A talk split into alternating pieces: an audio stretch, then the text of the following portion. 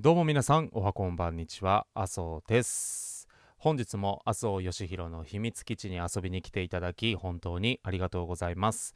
僕は日本に一つしかないスイムメソッドで世界と戦うサムライスイマーとしてまず競泳選手そしてフィンスイミングの選手。フィンスイミングの方は日本代表選手として活動させてもらっています。そういったアスリートとしての活動をしながら、え水泳の指導者として、え仕事をさせていただいております。また YouTube でもチャンネルの方を、え展開させていただいておりまして、まあ、メインチャンネルでは主に水泳のレクチャー動画などを配信させていただいております。今日はですねえー、先日ツイッターでプチバズりしたというか少し共感をたくさん得られた、えー、内容について少し深掘りしてお話ししていきたいと思います。ツイートの内容はこうです。初心者のうちは自主練習はしなくていいです。してもいいですが先生に見てもらってやったことを100とするならばそれを維持するつまり復習し再現するためにやってください。くれぐれも100だったものを120などにするための行為は行わないでください。先に言っておきます。それができる人なら先生はいりません。という内容の投稿をしました、えー、まず初心者さんは知識も経験もないから初心者なわけですよ。知識や経験が豊富な人であれば、まあ、どういったものが自分に必要でこれは不必要でというものの、まあ、分別みたいなものもつきますし、えー、選ぶことができますが初心者の場合はそれができません。なので、えー、闇雲にいろんな情報を調べてしまうことによって逆に迷ってしまうということがよくあるわけですね。でレッスンってまあ大体1時間、まあ、長くても1時間半、まあ、2時間取ってるところもたまにありますけれども短い場合だと30分とか20分ぐらいの程度のこともあります。でそういった中で、えー、まあ1つですとか2つですとか、まあ、テーマとか目標などをね決めて、まあ、レッスンなどをして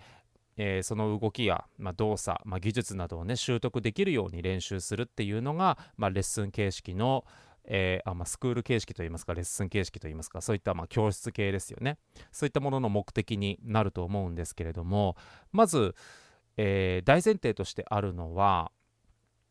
レッスン中にこう真面目にやってない人っていうのは基本的にはいないですよね。みんな一生懸命やってます。で先生も、まあ、当然ですけど一生懸命教えるわけです。たまにね、あのー、仕事に追われすぎて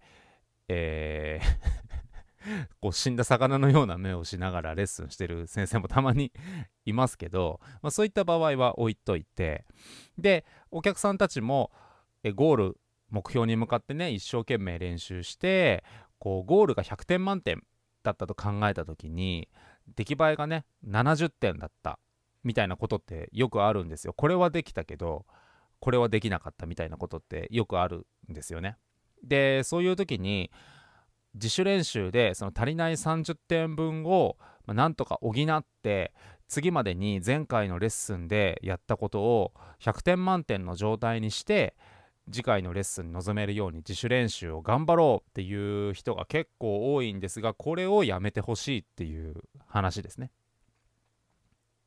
でなんでやめてほしいかっていう話なんですけどそもそも、えー、一生懸命やってしかも近くに教えてくれるコーチとか先生とかがいてその結果100点満点中70点だったっていうところがミソなんですよね。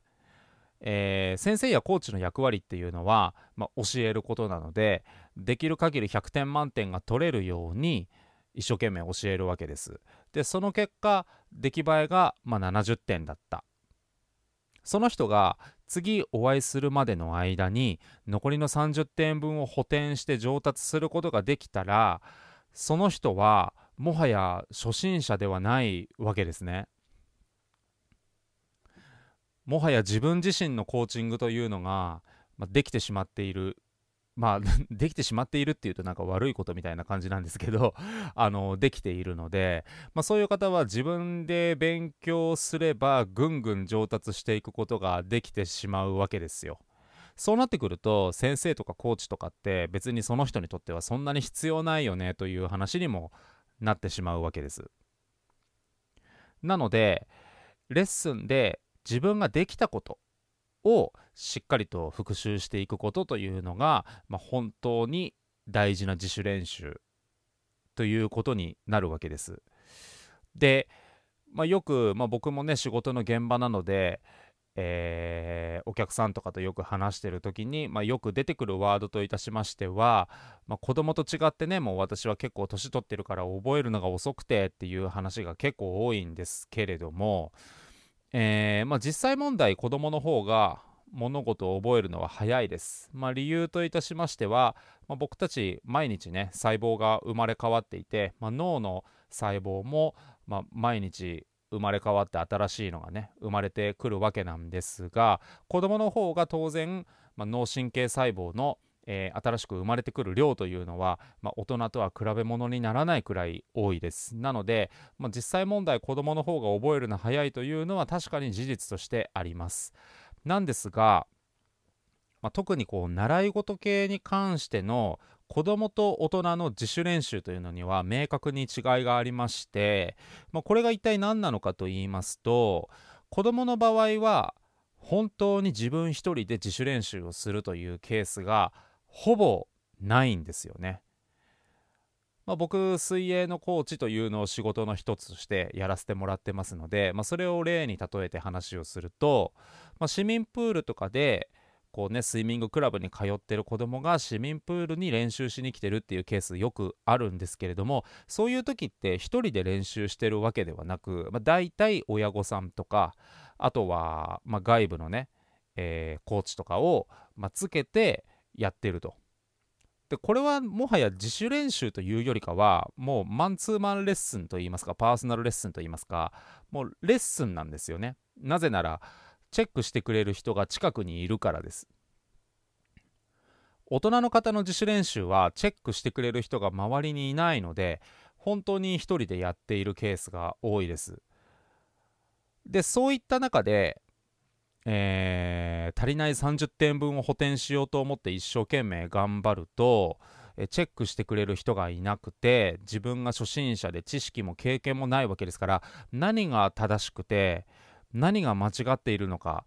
えー、どのチェックポイントが合格できていてどのチェックポイントが抜けてしまっているのかというのを、まあ、自分自身で判断することができないわけですよね。なので真面目な大人の人ほど自主練習を一生懸命頑張ってしまう人ほど、まあ、悪い癖が身につきやすいということが起こってくるわけです。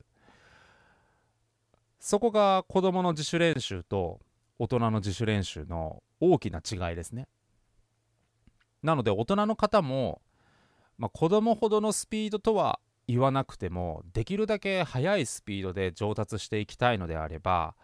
1人で練習するというのはやめた方がいいということになります、えー、できるだけチェックしてくれる人がそばにいる環境で練習していくと。なので意外と週に1回この時間しか泳ぎに来ませんみたいな大人の人の方が一生懸命自主練習をする大人の人より意外と上手くなるのが早くな早く上手くなってしまうということが結構あって、まあ、その理由はこれなんですよね。要はいい動きであれ悪い動きであれ繰り返し行ってしまうとそれが癖になってしまうとはいなのでまずは1回のレッスンでできたところまでを、まあ、しっかりと練習してそこを、まあ、再現度高く完成度高く復習しておくということが、まあ、自主練習をする場合は本当に大事になってくるということですね。でこれって、まあ、仕事とか、まあ、教育とか、まあ、そういった場所でも同じようなことが言えてそのできていないことを次会うまでにできるようにしておけっていうのはある意味コーチングの放棄でもあるわけですよね。だって自分が一生懸命教えてできなかった部分をえー、丸投げしてやっとけっていうわけですから それってあの自分の仕事を放棄してるっていうのと一緒なわけですよね。その教える側の人の役割っていうのは見守っていくこととあと困ってる時にサポートすることなのでそのできてない30点分っていうのは、まあ、次のお会いした時にレッスンの時とか、まあ、研修の時とか、まあ、そういった時に、えー、しっかりとカバーできるようにこちら側もプランを練り直しておくということが必要になるわけではいなので、えー、僕も以前はですね